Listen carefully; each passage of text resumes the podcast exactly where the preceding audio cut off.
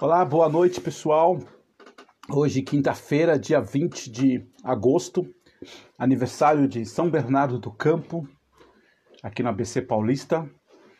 Começamos mais uma conversa, mais uma série, mais uma conversa da nossa série de lives, falando sobre comunicação interna, que esse é um tema bastante interessante e bastante oportuno para a gente conversar, que a gente vem conversando já aí há quatro semanas.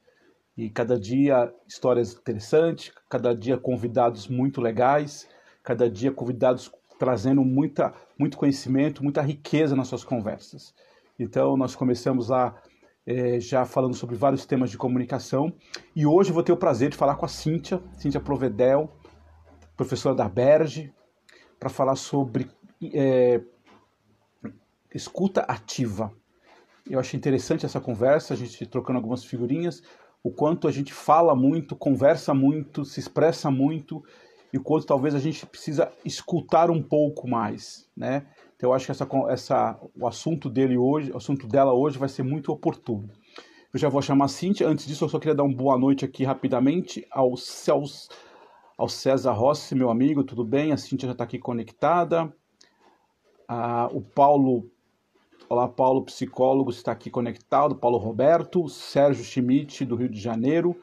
O Aníbal, tudo bem, meu amigo? Professor Paulo Eduardo Ribeiro, tudo bem? Como é que vocês estão? Daqui a pouco a galera vai entrando. Patrícia Seolim, olá, Patrícia, tudo bem? Cleiton Sena, Gilson Filho, boa noite a todos vocês. Hoje, em especial, queria mandar um abraço aqui aos meus amigos da Ponte Aérea, do programa Ponte Aérea, que eu fui convidado para fazer uma entrevista com eles e a partir de hoje já está no ar. Depois eles vão escrever aqui. Escreve aqui, Paulo. Escreve qual é o canal do Ponte Aérea que está lá no Facebook para as pessoas entrarem e ver e assistir a nossa entrevista falando sobre comunicação interna e endomarketing. Foi uma conversa muito legal. Obrigado pelo convite, tá bom? E aí eu queria, olá Érica, tudo bem? Quanto tempo, Érica? Como é que você tá? Eu queria aqui chamar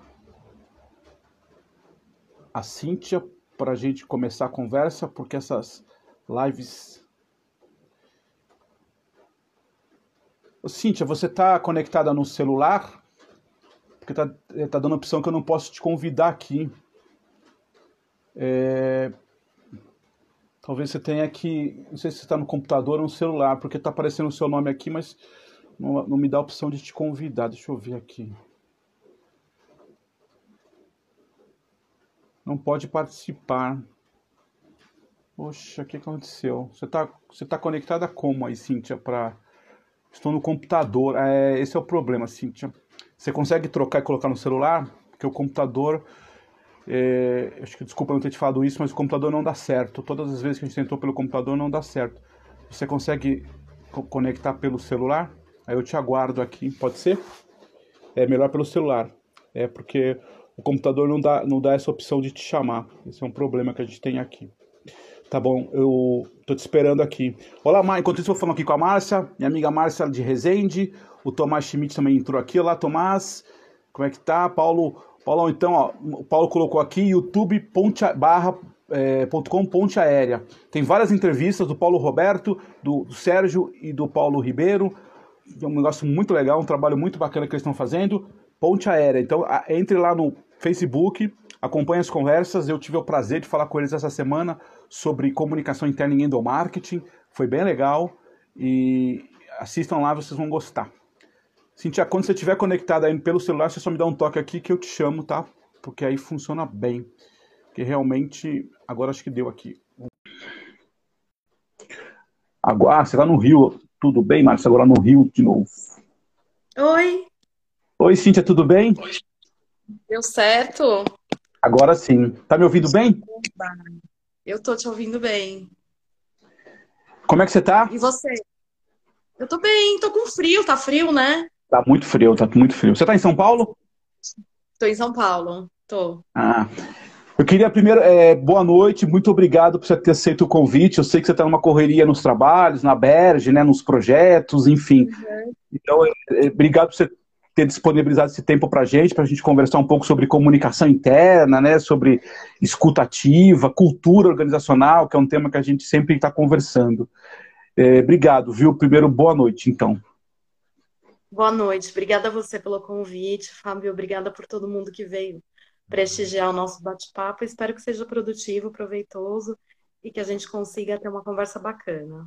Ah, com certeza. A galera tá entrando, daqui a pouco vai entrando aí. A gente, a gente tem uma concorrência grande, né? Você sabe que esses horários aí tem muita gente fazendo live, mas enfim. Né?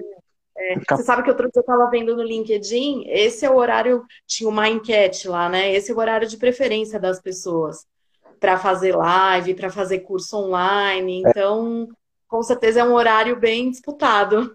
É verdade. Ô, Cíntia, para a galera que, tá, é, que acompanha a gente aqui, que eventualmente não te conhece, é, conta pra gente um pouco do seu histórico. Eu me lembro que a gente se conheceu na Berge e alguns cursos, a gente se encontrou. Eu sei que você dá aula lá, mas enfim, conta um pouco do, do mundo corporativo, das experiências que você teve, do seu mundo acadêmico, o que você está fazendo ah. hoje, e o que você está fazendo hoje, enfim, conta pra gente, por favor. Tá bom. É, academicamente, eu sou mestre em comunicação, né, pela Caster Libero, já há alguns anos, acho que já tem sete anos que eu concluí meu mestrado. E antes de, de me formar no mestrado, eu fiz uma especialização lá pela ECA. Eu sou formada em publicidade pela SPM. E, assim, no geral, são mais de 15 anos né, de experiência no ambiente corporativo, em várias empresas, tanto no, no ramo farmacêutico quanto no varejo. Então, tem uma experiência aí bem ampla de várias empresas e, e acho que tem algumas contribuições acadêmicas assim que foram acontecendo ao longo desses últimos anos, né? Então, acho que um dos legados aí bacanas foi a matriz de maturidade em comunicação interna, né? Que eu desenvolvi, publiquei é, naquele livro da da Viviane, né, do, da Tatiana e do Bruno, então depois veio a versão em inglês, então um trabalho que me traz bastante orgulho, né, me traz bastante alegria, então acho que foi um, um dos legados aí importantes da jornada, principalmente do ponto de vista acadêmico, e acho que tem outras coisas legais, né, a gente é, venceu um prêmio Aberge também lá na Sanofi, num case que é super transversal, né, que trazia é, a temática de comunicação interna, mas cruzada com cultura e com engajamento, que também acho que foi algo muito bacana. Então, tem aí alguns artigos publicados né, na Intercom, na Organicom, é, com a autora de dois livros. Então, tem uma experiência bem ampla, tanto é, é um super desafiador, assim, né? Coexistir é, o ambiente corporativo e o ambiente acadêmico. Tem uma ginástica e tem um suor no meio do caminho para conseguir é. ter a profundidade né, que o acadêmico existe e, e ao mesmo tempo conseguir é, lidar com a, com a produtividade e com a e com um ambiente super acelerado das organizações, né? Mas acho que essa jornada ela é importante, né? Porque a visão acadêmica ela ela traz, né, é, uma antecipação, acho que de tendências, né, que com o tempo organizacional também vai sentindo. Então eu, eu, eu me vejo assim muito nesse papel, assim, de, de de estabelecer essa conexão, né? Acho que é um do, uma das coisas uma das coisas que me move, né? Um dos meus propósitos mesmo. É, eu, eu pessoalmente acho muito legal esse dueto mundo corporativo e academia. É, quando a gente olha só o mundo corporativo, às vezes fica, a gente fica um pouco desconectado, né? É, a gente ah, olha, é, só, olha só a empresa, porque aquela empresa é assim, porque aquela empresa é assado, porque ali é certo, ou porque ali é errado. Quando você traz o mundo acadêmico, às vezes também é um mundo acadêmico é, é muito só estudo, né? Muito só é. projeção.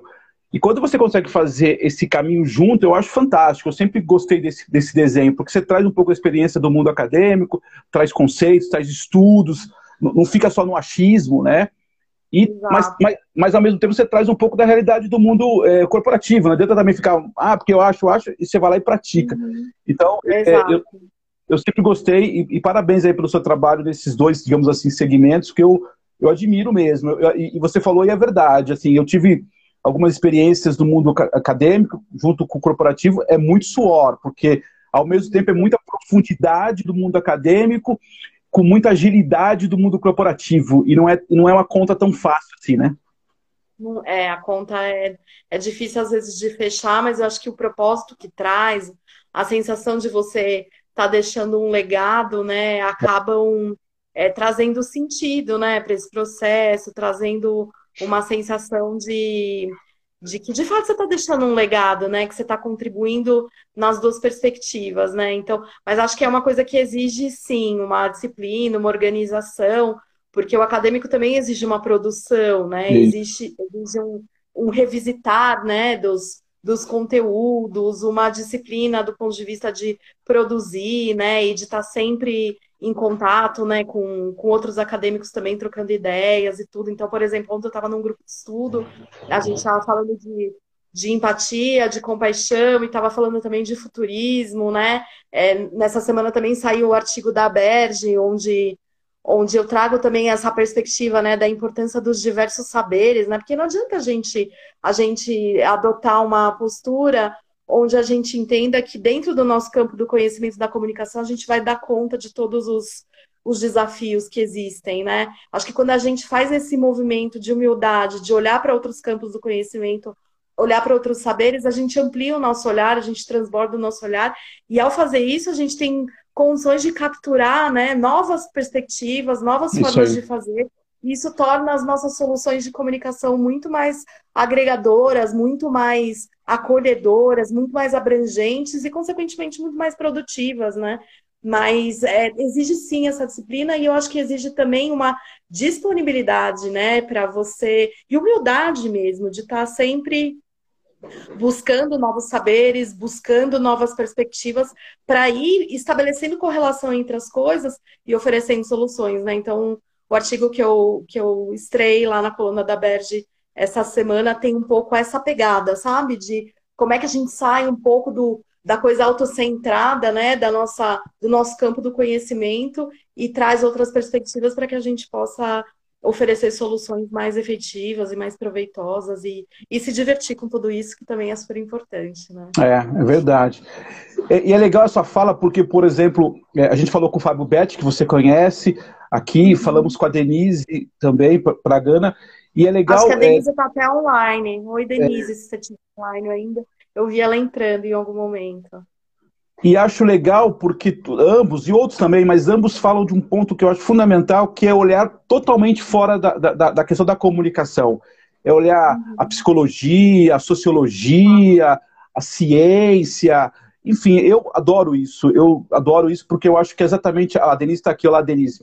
É, é, eu acho isso, eu acho isso fantástico, assim, porque assim, resumidamente, para gente, a gente poder avançar até a nossa conversa aqui, mas resu, resumidamente, eu acho que comunicação é comportamento, né? Total. Comunicação é relação.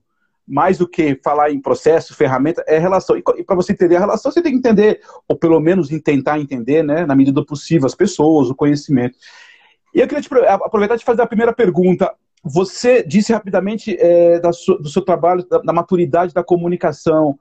É, eu queria te perguntar um pouco, nesse momento que a gente está vivendo, trazendo a sua experiência do mundo acadêmico, pelas, pelos contatos que você tem, você falou agora aí dos grupos de, de assuntos de trabalho, e também pela, pela empresa que você trabalha hoje. Comunicação interna, neste momento especificamente, ganhou um outro protagonismo é, ou reforçou o protagonismo que a gente sempre esperou na vida, Cíntia, que eu, com 20, quase 30 anos de, de, de mercado, sempre quis ter esse protagonismo. Como é que você enxerga isso?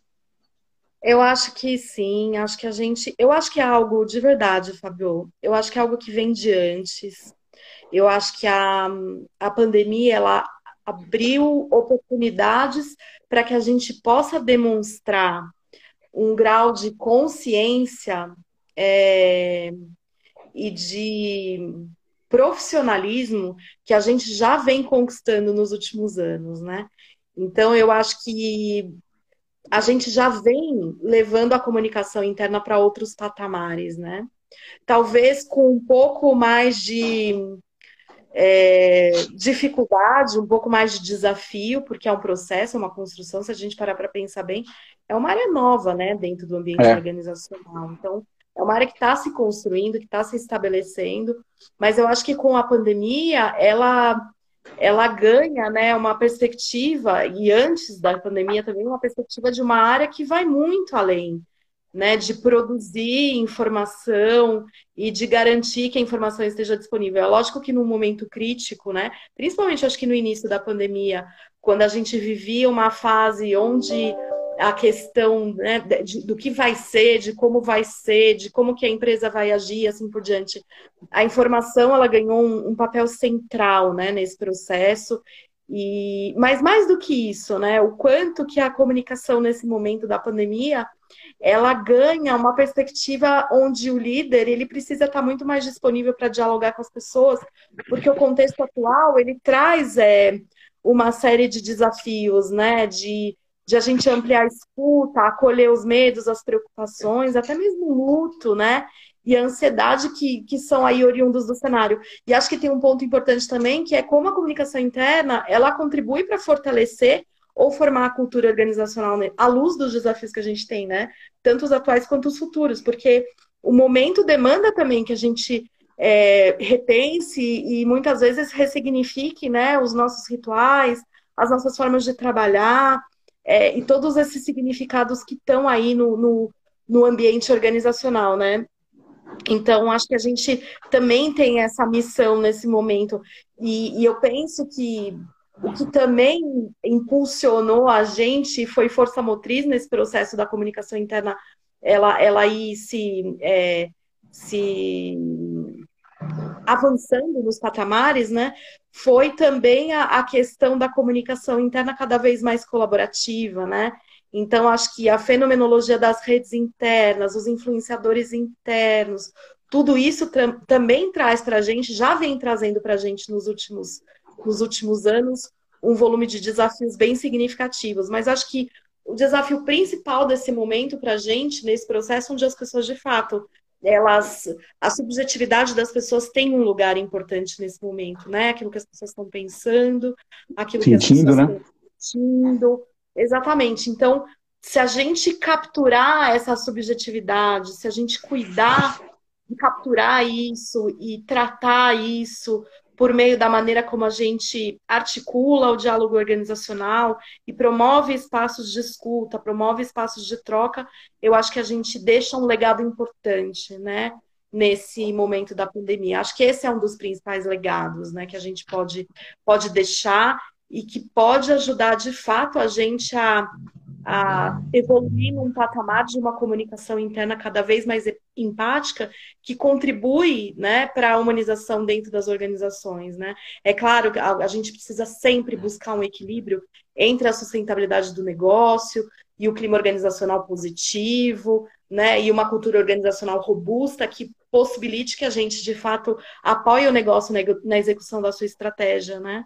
Mas, de fato, no momento presente, a gente cuidar com bastante enfoque, com bastante seriedade, disponibilidade é, dessa, dessas questões né, subjetivas, eu acho que é algo bem, bem importante e que possibilita a gente de deixar um legado realmente importante, não só para a função de comunicação interna dentro das organizações, mas para as pessoas e para para aquilo que as pessoas estão vivendo nesse momento, né? É isso que de fato pode contribuir.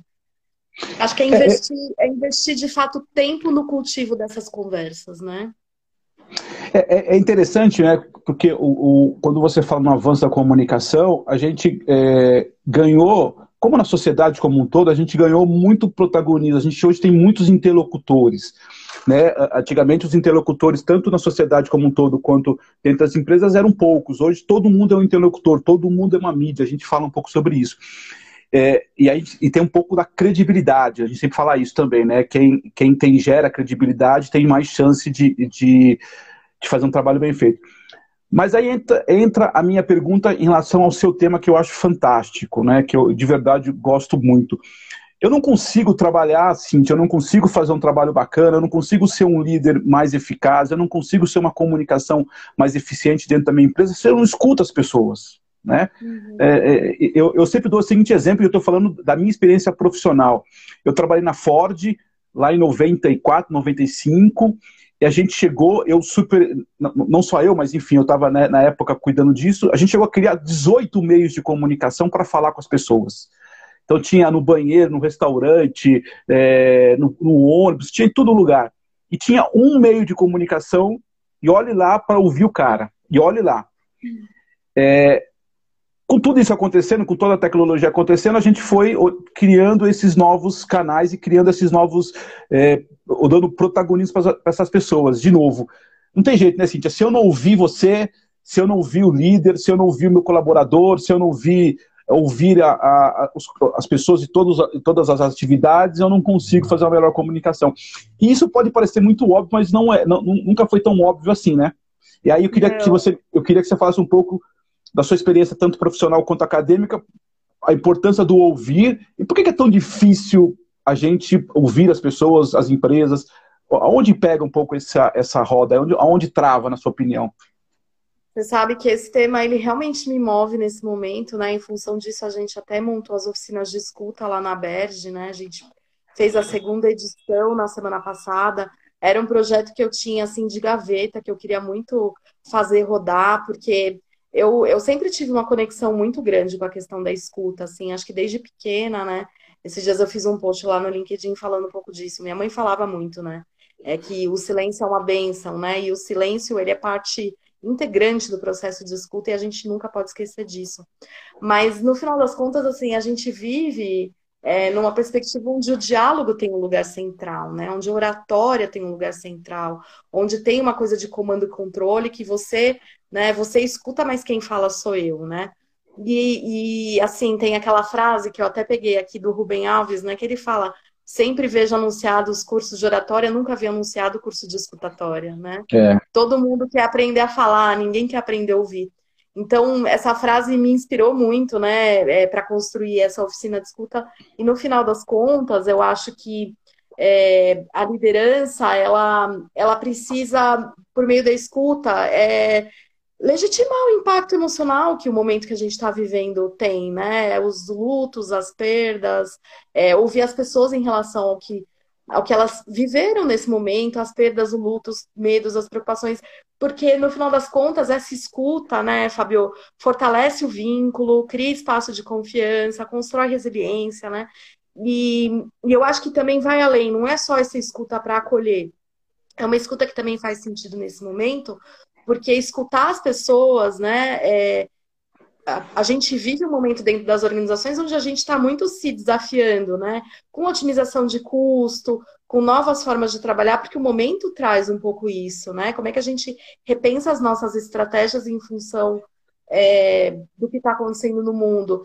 E aí, como não escutar o colaborador nessas circunstâncias? Porque é ele que pode trazer também ideias, contribuições sobre novas formas de trabalhar, novas formas de fazer, novos produtos, novos modelos de negócio, otimização de custos e afins. Como não ouvir, né? Seria até um desperdício e seria negligenciar é, uma contribuição que latente, né, de quem está vivendo o dia a dia real, na prática, e que de repente lá na ponta, né, lá na, na área de vendas ou na área de produção, sabe que uma contribuição pode gerar valor agregado para a organização, né? Só que eu acho que o grande desafio é que a, a liderança ela precisa fazer um esforço adicional, né? No sentido de é, não, dá para ser só um exercício de agir com empatia somente nesse momento, né? Eu tenho pensado muito sobre isso e lido muito a respeito disso. É uma empatia que vai além, né? É uma empatia que eu ajo com empatia,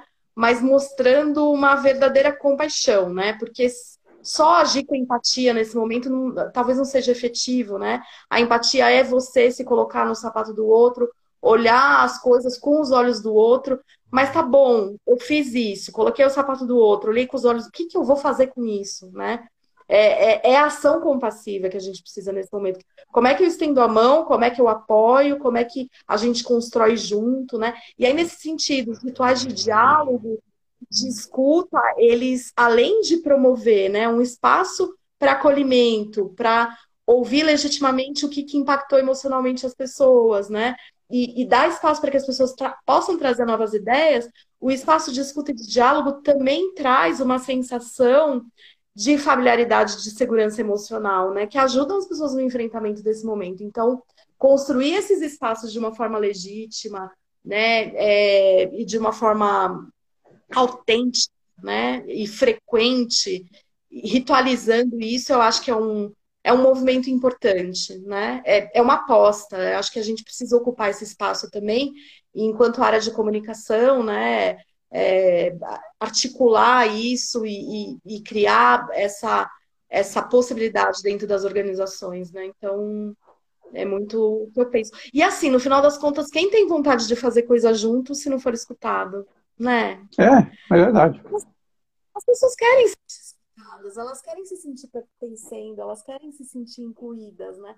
A colaboração, ela se conquista sim, é, é, é na, na medida em que o líder sai de uma postura onde ele resolve tudo e anfitria o outro e cria espaço de conexão, cria espaço de relação, ele cria espaço de contribuição, né?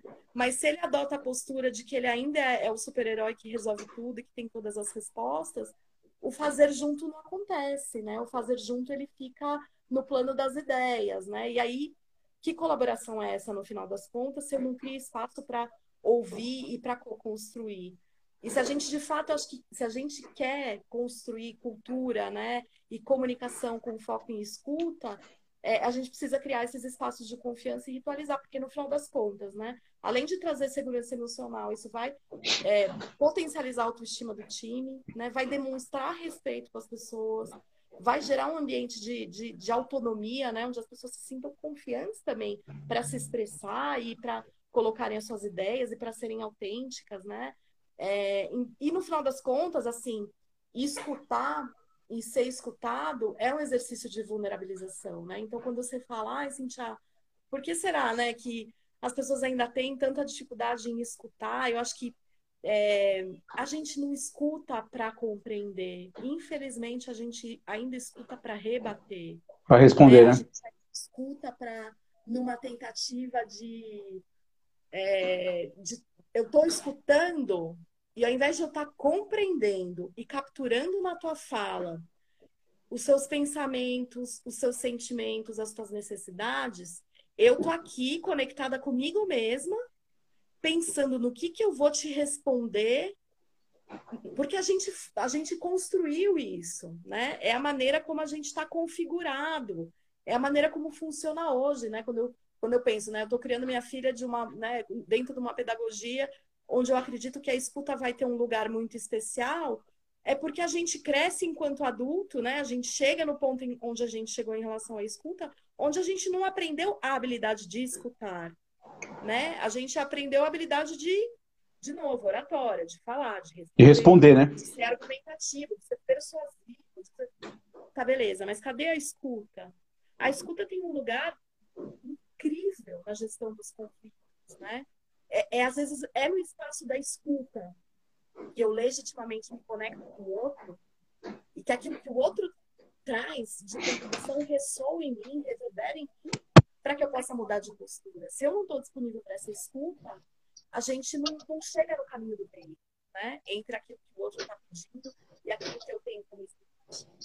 E aí entra o papel da escutativa, né? Da escuta com presença, da escuta mais empática, e que eu acho que também é uma competência a ser desenvolvida dentro das organizações nesse momento, né? É, não só da liderança, eu acho que essa, essa escuta empática ela é, ela é do povo, assim, né? Eu acho que a liderança, quanto mais ela demonstra é, esse comportamento como um valor no dia a dia, como uma prática de liderança, ela, ela inspira e ela lidera pelo exemplo. E, logicamente, que isso ganha força e se potencializa. Mas eu de verdade acredito que a escuta empática ela é uma competência do ser humano, independente do nível em que ele está. É, acho que isso é, é bobagem, né? É, eu, eu tenho escutativa porque eu sou de carne e osso, eu sou humano e eu quero ler me conectar com o outro. Né? Então, eu não sei, acho que é um pouco isso. Falei bastante. Né? Não, eu, eu acho fantástico. Eu, eu vi outro dia uma frase que, que fala um pouco isso que você falou a gente não escuta para entender, a gente escuta para responder. É. Esse é um problema, né? Oi? Espera um pouquinho, deixa eu colocar o fone de novo aqui, porque eu tinha colocado e ficou. Tá me, tá me ouvindo? Não sei se sou eu. Tá me ouvindo? Bem baixinho. Tá me ouvindo agora? Oi, tá me ouvindo? Tá baixo? Será que eu ponho o fone melhor? Eu troquei o fone aqui, tá, tá, tá ficou baixo? Deixa eu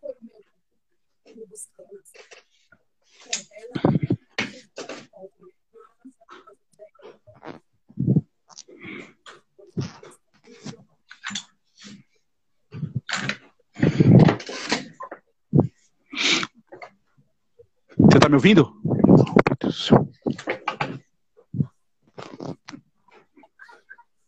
Oi, tudo bem?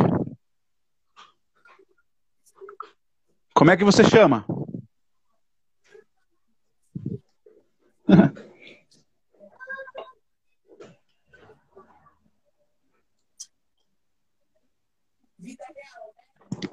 É, vida real. Você está me ouvindo bem ou não?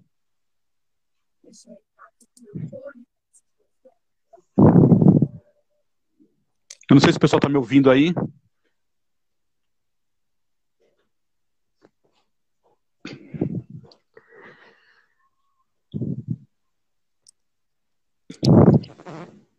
Agora foi. Você está me ouvindo? Eu tô. Você está me ouvindo? Ah, tá, tá, super bem agora. É, então, é, é, eu estava falando é que as pessoas, eu vi outro dia uma frase que você estava falando agora, que as pessoas estão acostumadas a ouvir para eh, responder do que ouvir para entender, né? Então, assim, a gente está acostumado a responder. É o que você acabou de falar. A gente fica pensando numa resposta do que escutar as pessoas, do que entender as Exato. pessoas. É, eu queria só fazer um parênteses rapidinho aqui. O Joel, Joel, lembra do Joel da, da, da Super. Joel, é, parceiraço. É, ah, o tá, Joel é sensacional, adoro tá trabalhar com ele. Tá Muito conectado bacana. aqui. Tem o meu um beijo, primo, Joel. Tem o meu primo Antônio, da, da, Argentina, olha que chique, tá? Da Argentina conectado aqui. Olá, Antônio, tudo bem? Como Oi, você Antônio. está? Meu pai entrou aqui também, eu sei que entrou meu pai, entrou uma galera aqui que foi entrando aqui. É, eu queria de novo dar boa noite para todo mundo. Agora, tem um ponto também importante, né, Cíntia? É, falando das organizações, é, e você falou um pouco sobre isso, é importante também a gente reconhecer que isso precisa ser treinado, né? Não é uma coisa que a partir de amanhã, ah, tá bom, então eu escutei a Cíntia, escutei o Fábio, eu vou chegar lá na minha empresa amanhã e vou começar a escutar os meus funcionários. É, seria ótimo se fosse assim, mas não funciona assim. A gente passa também por um processo de treinamento, de, de capacitação disso, né? Existe, é. É, e aí queria que você falasse um pouco, existe treinamento para isso, né? O cara, um, um, um e, e, de novo, não só o líder, você falou bem, isso é, isso é um comportamento de qualquer pessoa, de qualquer profissional. Um profissional que quer, vou colocar assim, um profissional que quer melhorar a sua escutativa, tem curso para isso, tem orientação para isso, tem metodologia para isso também? Não é só, ah, quero ficar mais inteirado. Como é que funciona isso na prática? Ah, eu acho que primeiro, assim, honestamente, né? Eu acho que é uma competência, é, é um comportamento, né? Chega a ser até um valor, né? Você viver e dialogar e interagir, se relacionar, tendo como premissa a escuta, né? Eu acho que antes de, de seguir para qualquer tipo de capacitação, Fabio, é, acho que tem uma, uma conscientização, né? Quando você toma consciência a respeito da importância, né, dessa, desse comportamento, dessa competência, é, a técnica naturalmente ela vem e, você, e aí dá para buscar milhares de alternativas e com certeza tem opções no mercado, né, para desenvolver essa habilidade. Mas acho que o pulo do gato mesmo é a autoconsciência, né? É tá. você se dar conta, começar a prestar atenção, né, em relação à sua postura, de como que é a sua escuta no dia a dia, é, com os seus familiares, é, com os seus colaboradores, com o seu time, com os seus pares, né, com o seu gestor, com os seus colegas. Então, a gente observar, é, partir desse lugar, né, de, de autoconhecimento, né, é, e de alta de, de alto de alto autodesenvolvimento mesmo. É, porque senão acho que né se, se você realmente não acredita é só mais um treinamento né? É acho que precisa estar muito claro para a pessoa né de que ela tem essa habilidade para desenvolver e de que ela está predisposta ela... né porque acho que é porque o escutar de fato de forma genuína e autêntica né ele exige presença ele exige você esvaziar a mente e estar tá ali de fato com o outro, né? E ouvir de forma íntegra. Então, assim, é, tem uma frase que também é muito legal daquele livro do palhaço e do psicanalista, até anotei aqui para te falar. É uma frase bem linda, que fala assim: quando você escuta o outro, você está dizendo para ele: eu tenho um lugar para você em mim, né? Então, no final das contas, assim, o quanto que as pessoas estão de fato a fim de ouvir, a, a fim de ouvir mesmo com presença, né? É. E com integridade. E acho que é, você você se aprofundar nessa escuta, né, passa por se autoconhecer, né? Porque escutar o outro tem a ver também com a tua disponibilidade emocional, né? Então, é impossível, por exemplo, você fazer uma escutativa, né? Você ir para um diálogo de fato é, empático, né? Se você acabou de viver um conflito e não está disponível emocionalmente. Você não vai estar tá ali inteiro para a pessoa. A chance de você fazer uma escuta onde você está conectado com as suas próprias emoções, com a tua própria sofrência, com a tua própria angústia, é enorme. E aí você não vai escutar o outro com a integridade que, que, que o momento exige. Né? Então, acho que antes de partir para o desenvolvimento da competência, né, para o desenvolvimento desse comportamento, eu acho que tem uma tomada de autoconsciência que precisa acontecer e a gente lembrar, né, que na medida em que a gente escuta o outro, de fato com presença e com integridade, é, o que o outro fala vai ressoar na gente. A gente está preparado para que o que o outro traz ressoe na gente? Né? A gente está emocionalmente disponível para isso, para entrar é. em contato com as nossas próprias questões, né? Porque quando ressoa na gente, pode doer, pode trazer desconforto, pode trazer, né? Pode mexer com a gente. Então, acho que tem, tem um pouco disso. Eu estou predisposto a ouvir com presença, a escutar de forma ativa, né? O, o Joel está fazendo. É verdade, você tem que estar tá desarmado, você tem que estar tá disposto, você tem que estar tá disponível e sair daquele lugar onde você escuta para rebater, né? Isso tem a ver com preparo emocional, né? Isso tem a ver com, com uma real disponibilidade emocional, tem a ver com a tua jornada de autoconhecimento, né? Então, acho que esse é o passo antes. Porque aí a técnica, não que ela seja fácil de se desenvolver, porque senão todo mundo teria essa competência. Né? Mas a técnica tem opções, com certeza, né? E o exercitar, né? o de fato levar isso para o dia a dia, né? E, e criando aos poucos essa musculatura e voltando para dentro de si depois, né? E refletindo ao respe a respeito da própria escuta que você fez. Então, quando você, de repente, você está numa situação onde você vai escutar o outro, você de fato se, se auto-observar, né? E ficar atento. Bom, eu estou indo para essa escuta me propondo a escutar com presença, a dar tempo para que o outro se expresse, a não interromper o outro, a dar, dar é, espaço para que o outro se sinta compreendido. Eu tô aqui para identificar os sentimentos, as necessidades, o que, que a pessoa está trazendo no conteúdo da fala dela. Eu tô aqui, por exemplo, para escutar. É, a gente fala da, da, do parafrasear dentro da escuta empática, né? Quando você, por exemplo, você está me dizendo alguma coisa e eu falo, Fábio, deixa eu ver se eu te entendi. Então você está me dizendo que o que você precisa é isso, que você está indo fazer aquilo, que o importante para você na nossa relação é aquilo outro. Quando eu te parafraseio, eu estou demonstrando duas coisas. Primeiro, eu estou demonstrando uma compreensão profunda em relação àquilo que você está dizendo. Segundo, eu estou demonstrando compaixão. Você está sentindo em mim que eu estou de fato com uma ação, eu estou imbuída de uma intenção que é te compreender em profundidade, né? E que você e, né? e, exatamente. E aí, assim, a gente, quando a gente percebe que o outro esgotou a fala dele, sabe? Sabe aquele esvaziamento? Até aquele alívio de tensão, que a pessoa chegou ao final da fala dela, se a gente perguntar para a maior parte das pessoas, elas nem chegam a perceber quando esse momento chega, porque a gente não permite. É, a verdade. gente vai por um caminho na fala muito do. A gente começa a dar conselho, a gente começa a dizer o quanto que o nosso sofrimento é maior, a gente começa a, a querer fazer mil perguntas, ou a procurar culpado, ou a julgar o sentimento do outro.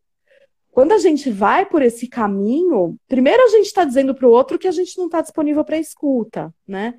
Segundo, a gente está impedindo que o outro de fato conclua a fala dele e se esvazie daquilo que está trazendo angústia, né? Então, essa escuta com profundidade ela tem um valor é, enorme nas relações. E a gente não chega né, a de fato perceber que o outro se esvaziou daquilo que ele estava falando, porque a gente interrompe primeiro, porque a gente rebate primeiro, porque a gente se defende primeiro. Então, acho que quebrar esse paradigma, né, E quando a gente fala né, de competição e colaboração, é isso, o diálogo, a escuta não é uma competição. Ela é altamente colaborativa, ela constrói colaboração. Ela parte de um lugar onde a colaboração é o, é o valor principal, né? Então, o rebater, o interromper, né, o julgar, não, não tem um espaço né, na escuta empática. Mas aí, de fato, exercitar o autoconhecimento para se perceber nesse processo, quanto que a gente está pronto para agir, né, e para adotar essa postura de uma escuta empática, eu acho que é algo que tem bastante valor, né, porque é a tomada de consciência, é, e aí qualquer tipo de sensibilização ou capacitação vai entrar num lugar muito mais confortável, porque a pessoa já tem consciência, né, de que ela tem essa, esse desafio em termos de desenvolvimento, que é para a vida, né? Não é só para o ambiente organizacional, é para as relações. Às vezes, escutar na empresa é muito mais fácil do que escutar em casa, né? Porque é em casa você está emocionalmente profundamente imbricado na relação, você está ali, né? Então, a escuta, né? Eu, eu, brinco com a Clarinha, com a minha filha, dois ouvidinhos, né? Uma boquinha. Por que dois ouvidinhos? Porque a gente tem que escutar muito mais do que falar, né? Então, acho que é, é um pouco isso. É, é, eu acho fantástico, muito legal. É uma, uma aula que você está fazendo com a gente. É, dentro do mundo corporativo, o que eu acho também que tem uma, uma certa barreira é que quando você tem esse papel é, da escutativa, às vezes parece que você é cobrado de dar respostas muito rápidas, né, de dar ação muito rápido. E eu estou falando experiência própria. Eu tenho um primo que está aqui conectado, Celso, acho que ele deve estar tá aqui agora. Ele fala assim: Ah, eu, eu gosto de falar com você porque quando você pergunta alguma coisa para você, eu falo, deixa eu pensar um pouco, deixa eu entender um pouco. Eu não consigo, eu, eu Fábio, não consigo dar uma resposta rápida para tudo. Mas o mercado pede para gente, nas empresas pedem, uhum. o mundo corporativo pede, até as redes sociais pedem essa resposta rápida para tudo, né? E escutativa tem, na minha opinião, além de tudo que você falou muito bem colocado, às vezes dizer, calma, deixa eu pensar um pouco, deixa eu entender esse cenário, né? Uhum. E, e, e, às vezes, e aí você trabalha no mundo corporativo, eu já trabalhei e hoje eu presto serviço, às vezes, se você não sabe lidar bem com isso, você acaba não sendo bem visto, né? Porque você não, você não tá respondendo rápido, né? Você, como assim? O, veio falar o cara com você e você não, não, não trouxe uma. Calma, eu preciso entender, eu preciso ouvir, eu preciso. Às vezes, além, além da escutativa, eu preciso tentar entender o cenário. Eu não sei se você concorda, a, a, gente é muito cobrado de respostas muito rápidas e de soluções muito mirabolantes, principalmente dentro das organizações, não é isso? Eu acho que é, mas acho que também cada vez mais a gente tem que pensar, né? É... O impulso que às vezes a gente traz, né, para soluções dentro das organizações, o queima largada, o não considerar é, um cenário que é sempre multifatorial, né? Quando a gente é consultado para solucionar alguma coisa e a gente tem uma postura profissional dentro das organizações, eu acho que a gente pedir prudência e pedir espaço para reflexão é algo que precisa ser naturalizado, né? Porque senão a gente, a gente de fato queima a largada, se antecipa em soluções de uma forma impulsiva sem dialogar, sem fazer uma coisa que cá entre nós, a gente precisa, cá entre nós 126 pessoas, né? A gente precisa, a gente precisa também dentro das organizações, eu acho que é, vamos, vamos avaliar, eu vou conversar com o meu time também. Isso escutar aí. o time, né? Quer dizer, a importância de escutar é, quem está no dia a dia em contato com o problema que está sendo trazido, né? Para trazer uma solução é, ampliada, a partir de diferentes olhares, né? E, e, acho que também, além disso, né, da gente adotar essa postura consultiva, que passa por um momento de entendi, e acho que já, já acomoda o outro, já contempla o outro, quando a gente diz para o outro, estou entendendo a, a dor que você está me trazendo, a preocupação que você está me trazendo, a solução que você está me pedindo, e com base no que você está me falando, eu compreendi que você está me pedindo isso, aquilo, o outro já se sente contemplado, Perfeito. já se sente compreendido, né? E aí a gente, de forma consultiva, a gente conta que a gente vai buscar uma solução a partir de diferentes olhares, a partir de uma perspectiva multifatorial e que a gente vai voltar. Ou às vezes, Fábio, a gente parar para pensar de que o outro às vezes nem quer uma solução, ele quer ser escutado, é né? E ele, e ele quer ter a sensação De Perfeito. que a gente não vai rebatendo, ah, mas isso, mas não é mais. Às vezes o outro quer simplesmente escutar. E aí a gente escuta ele na plenitude, sem rebater, sem, né? E aí, num segundo momento, com uma reflexão, de uma forma prudente, consultiva, a gente traz o nosso ponto de vista.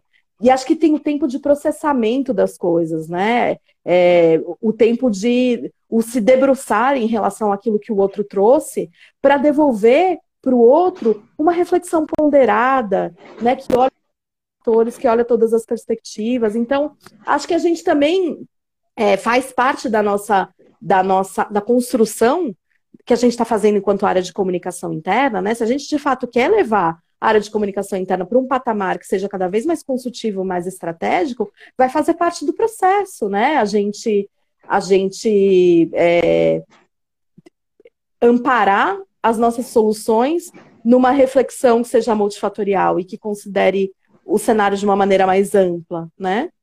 E aí, às vezes, o que o outro quer na escuta dele né, é, é ter a sensação de que a gente está imbricado naquilo, de que a gente está comprometido com a solução, de que eu ouvi o outro até o final, de que eu me coloquei no sapato dele, que eu não entrei na defesa dos meus canais, das minhas ações, das minhas campanhas, do meu time que é pequeno para executar, sabe assim?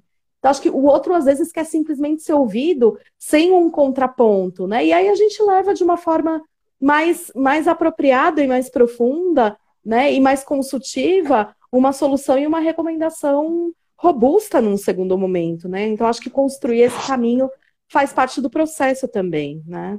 É, não, eu, eu acho fantástico isso que você está falando e, e, eu penso exatamente como você. A gente, é, às vezes as pessoas só querem ser ouvidas, cara. Elas, elas não precisam nem, às vezes, ela não quer nem resposta, ela não quer nem discussão, ela não quer, ela, é, claro, tem situações e situações, é, mas quantas e quantas vezes o cara quer ser só ouvir, deixa eu falar, deixa eu tirar essa dor que está aqui. Uhum, e aí, e, exato.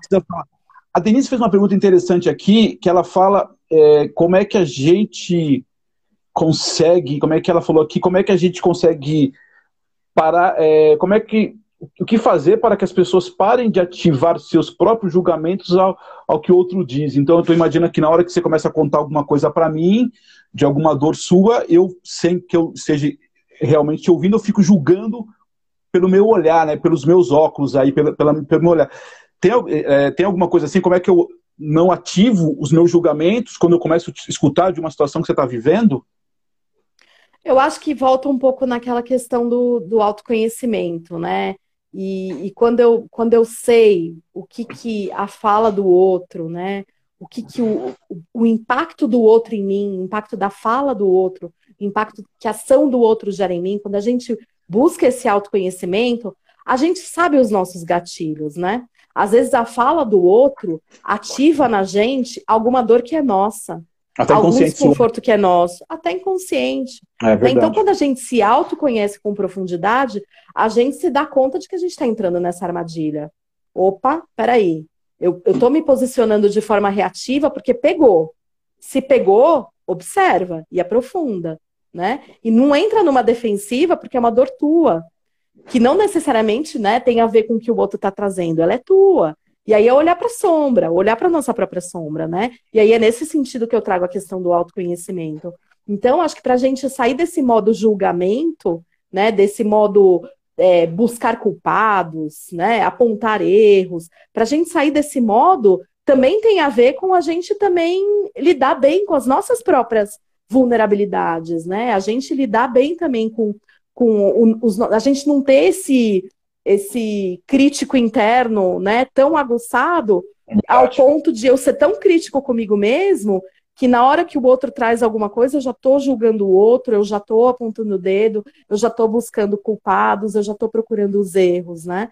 Então, normalmente, né, é, se a gente parar para pensar numa perspectiva mais emocional mesmo, é, quem, quem adota esse movimento é, tem alguma questão nesse sentido, né? E, e tem um, um, um, crítico interno muito forte, né? Então, de novo, acho que cai nesse lugar do autoconhecimento, né? Onde a gente busca ganhar consciência cada vez mais amplas em relação às nossas próprias habilidades emocionais, né? As nossas próprias, os nossos próprios desativos, desafios, para que isso não seja ativado Ou, se for ativado, eu me dou conta rapidamente e vou criando mecanismos para lidar com isso com mais naturalidade, ao ponto de poder adotar com o outro um novo comportamento, né? Então, ao invés de eu me defender, de eu apontar o dedo de volta, eu acolher, eu compreender na fala do outro o que, que ele está pedindo, qual que é a necessidade dele, que sentimento que está vindo ali naquela fala. Agora, se eu me armo também, se eu me defendo, porque ativou em mim esse meu crítico interno, esse diálogo não vai acontecer. Essa é verdade. Então, você entende? As, as técnicas, elas são importantes, mas a gente olhar para dentro de si e se dar conta, né, de qual que é o nosso nível de escuta, de quais são as habilidades que eu já tenho, né, do que, que eu tenho instalado Sim. em mim. É, e qual, qual, que é a minha jornada, né, de autoconhecimento nesse sentido, para ir buscar mais mecanismos e mais recursos para estar tá disponível para um diálogo mais é, produtivo, mais proveitoso e para uma escuta realmente empática e ativa, né? Então, essa, esse olhar para dentro, ele é super importante. Ele, na minha perspectiva, ele é ponto de partida, né?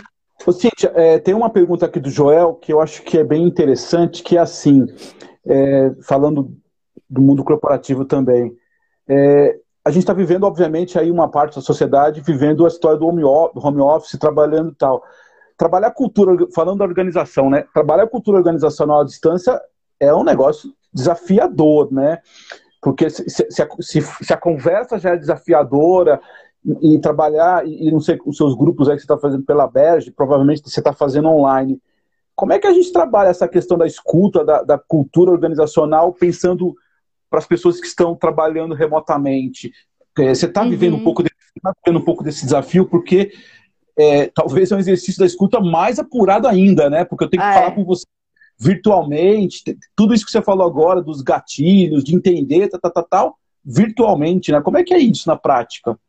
Ô, Fábio, você sabe que eu estava te falando da oficina agora há pouco, né, da Berge.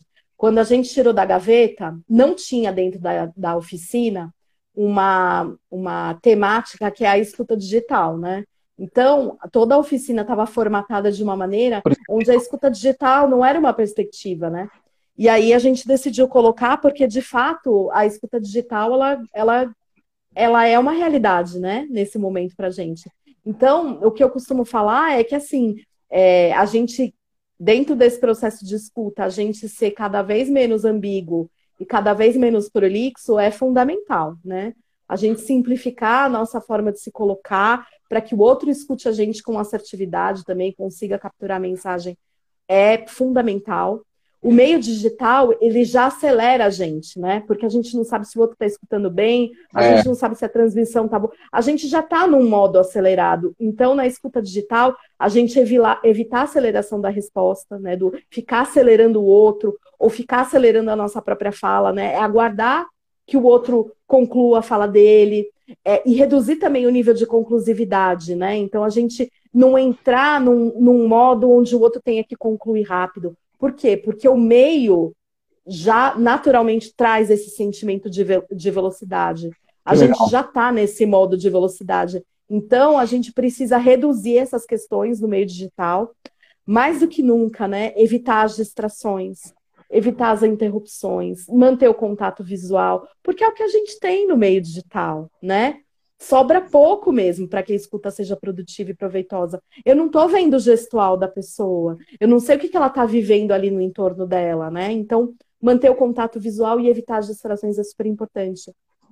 O recurso de parafrasear ganha ainda uma importância é maior, verdade. né? Então, eu já trouxe isso. Mas aqui, nesse ambiente onde a gente de fato tem problemas, às vezes, né? De picotar a mensagem por conta da rede, ou de ter algum ruído externo. Então, eu parafrasear o outro para eu demonstrar para o outro: olha, eu estou te entendendo, eu estou te escutando, eu estou te compreendendo, é um recurso super importante, né? Eu li outro dia, tem até aplicativos que a gente pode instalar para mitigar os ruídos, né? Tem alguns aplicativos disponíveis no mercado para melhorar essa escuta digital, né? E, e, acho que o bom funcionamento da tecnologia, né? Então, a gente, num, num processo de escuta, quando a gente sabe que a gente vai ter um momento de feedback com o outro, ou de uma escuta e assim por diante, a gente garantir né, que, que a tecnologia está a nosso favor e que a conversa não vai ser interrompida, né? Porque uma conversa interrompida, às vezes, dependendo da profundidade da conversa, ela é difícil de ser retomada no ponto onde ela parou, né? Então, acho que são algumas dicas, alguns recursos que ajudam a gente a, a, a, minimizar né, o impacto dessa escuta digital. Agora é engraçado, né? Para as gerações mais novas, essa escuta ela é muito natural, né? Eles parece que têm um outro, um outro mecanismo nesse sentido, estão muito mais habituados, estão muito mais é, acostumados. Eu acho curioso, assim, sabe? É, é, essas gerações, acho que elas não têm essa, essa preocupação que a gente tem com a escuta digital, não, porque eles eles foram criados um pouco nessa perspectiva, né?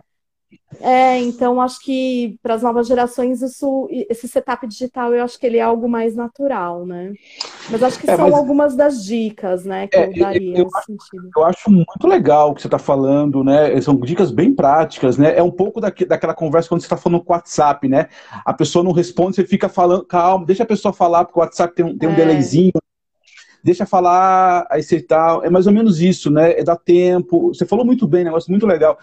A gente acelera muito, né? O meio digital tem, tem, um, tem um tempo do horário, tem, tem a questão do horário, né? Vai terminar, é. tem uma outra reunião.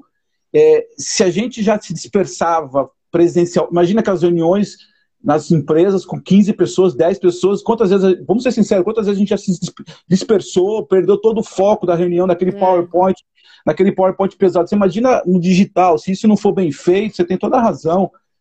Cintia, e você cara, sabe, Fábio, a, a, você escuta assim no, nesses meios, assim, a gente. As pessoas sabem quando a gente está olhando para o lado, sabe? Ah, verdade. Quando a gente está pegando o celular, quando a gente está abrindo uma outra tela. Então, isso também é uma dica super importante. De fato, a gente não ir para outros dispositivos no momento de escuta.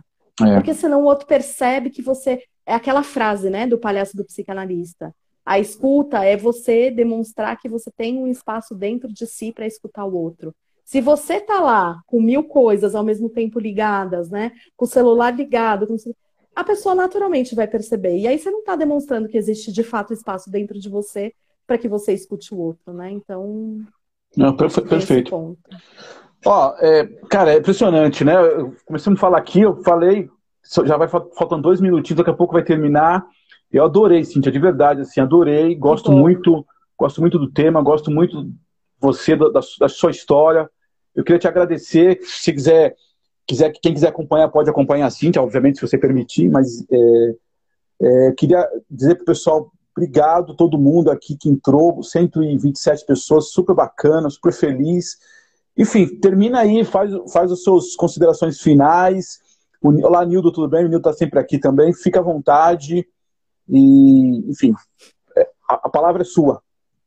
Tá bom. Não, acho que também agradecer, né, pela disponibilidade de vocês de estar com a gente essa noite. Acho que é, a gente falou disso no começo da live, né, Fabio? É o horário nobre, né, das lives. É, é a gente está no horário no horário onde as pessoas de fato elas elas estão buscando, né, os conteúdos e estão buscando esse momento de, de reflexão. Então, que bom que o tema interessou.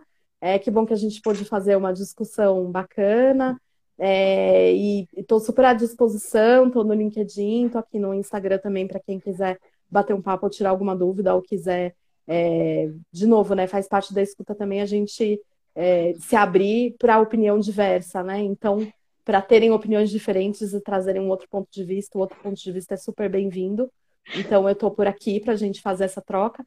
E acho que o que eu deixo mesmo é, é a mensagem que eu falei já, é a terceira vez que eu vou falar na live, mas de repente alguém não pegou, né? Já que nosso tema é esse, quando você escuta o outro, você está dizendo para ele: eu tenho um lugar para você em mim, né? Então, acho que nesse momento de pandemia, é, essa, essa é a expressão que, que, que, tem que mover a gente, é né? Isso aí. Eu acho que esse, esse é o legado desse momento, é a gente se mostrar disponível, porque uma escuta pode mover de fato e pode fazer a diferença no dia da pessoa e, a, e às vezes na vida da pessoa. Então, essa disponibilidade emocional ela é muito importante nesse momento e talvez esse seja o, grande, o grande legado né, dessa pandemia, a gente escutar com mais empatia e com mais é, legitimidade, com mais abertura e com mais disponibilidade emocional. Então, acho que esse é o meu recado. E é isso. É, eu, eu, eu é, fugindo só um pouquinho, mas só para contribuir com a sua fala, outro dia eu estava ouvindo o padre Lancelotti, e aqui sem querer falar da questão religiosa, mas assim, é, alguém perguntou para ele o que, que as pessoas, é pessoal de rua, que ele atende muitas as pessoas de rua tal. Ai, caiu. Caiu aí? Desculpa. Caiu. Aí ele, falou, ele falou assim, ah, alguém perguntou se tinha que dar dinheiro pro cara, se tinha que dar roupa. Falou, cara, o cara, o cara de rua às vezes só quer ser ouvido. Só isso. É. Só quer ser ouvido. Mais nada. Cintia, falta É 20 isso. segundos. Eu queria, de novo, obrigado. Boa noite a todos. Segunda-feira a gente está de volta aqui, às 7 horas. É, fiquem com Deus, uma boa semana. Na medida do possível, se cuidem. Fiquem com Ô, Deus. Fábio, vou só te pedir uma coisa. Tem Vai um monte acabar. de gente mandando, mandando beijo. Beijo de volta para todo mundo. que